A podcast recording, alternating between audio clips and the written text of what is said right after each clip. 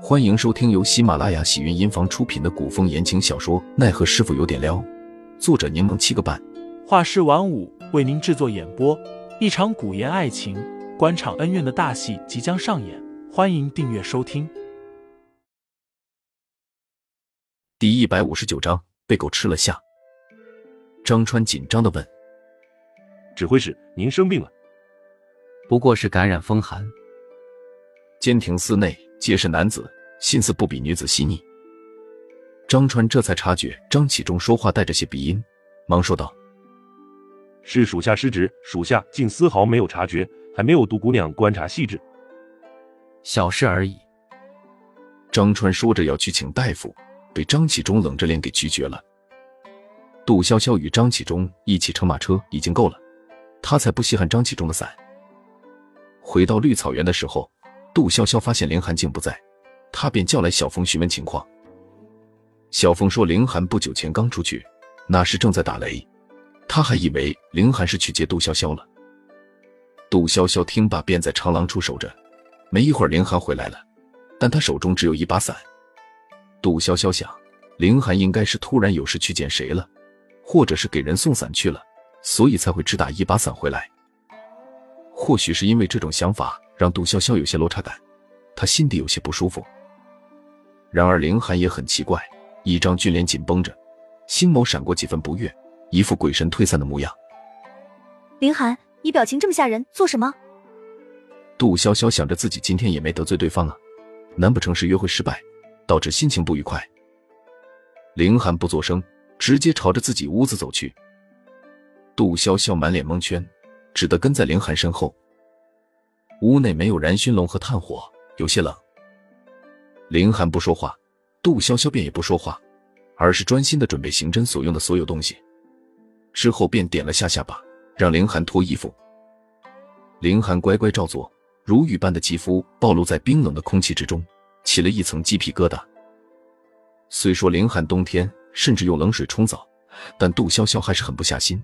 他将人衣服重新拉上，又将东西全都收了起来，然后招呼小峰，让他燃了熏炉与炭火。待屋内暖上几分，杜潇潇才重新将银针等银物品拿了出来，让凌寒脱衣服。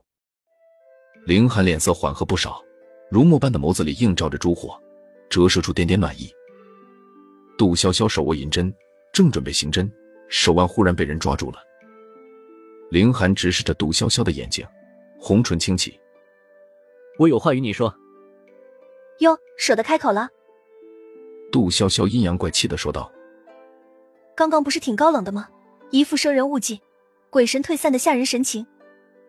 凌寒那双桃花眼看够多深情，杜潇潇每次被他盯着，都感觉不自在，总会产生错觉，误认为对方喜欢自己。见对方依旧盯着自己，杜潇潇败下阵来，抽回手坐在一旁。行了行了，你说吧。凌寒道：“你看着我。”杜潇潇啧了声，不满的抗议道。你说我听着就是了。我让你看着我。杜潇潇不知凌寒为何如此坚持，但见对方态度强势，口气认真，只好转身面对凌寒，与他对视。凌寒一句一句极其清楚的说道：“杜潇潇，我不管你做有些事是为了什么目的，或者有着什么样的企图与苦衷，但我希望你。”杜潇潇听得有些云里雾里，还没弄明白对方话的意思，就被人扣住了下巴。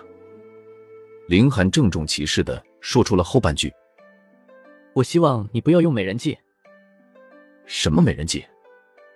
杜潇潇更懵了，他眨了眨眼，问道：“你没事吧？”“不对，不是我希望你不要用美人计。”凌寒纠正道：“是不论你想达到什么目的，都不允许使用美人计。”难不成今天他去听雨轩见宁侯，被凌寒知道了？你是不是对我有什么误会啊？杜潇潇见凌寒不答，转移话题道：“你不觉得你光裸着上身，捏着我下巴说这种话，这感觉有点奇怪吗？”凌寒听罢，眼神一闪，果然松开了杜潇潇。杜潇潇嘿嘿的笑笑，嘴上又开始没个正经。我知道我天生丽质，貌美如仙，确实引他人觊觎，但我是个有节操的人。我不会出卖自己品格与肉体的。林寒无语的挑眉，说话注意点。杜潇潇拍了拍林寒的肩，你放心好了，我连恋爱都不想谈，怎么可能使用美色魅惑男人啊？林寒的表情透露出几分古怪，可杜潇潇并未注意，还让林寒赶紧盘腿坐好，他要开始刑侦了。听众老爷们，本集已播讲完毕，欢迎订阅专辑，投喂月票支持我，我们下集再见。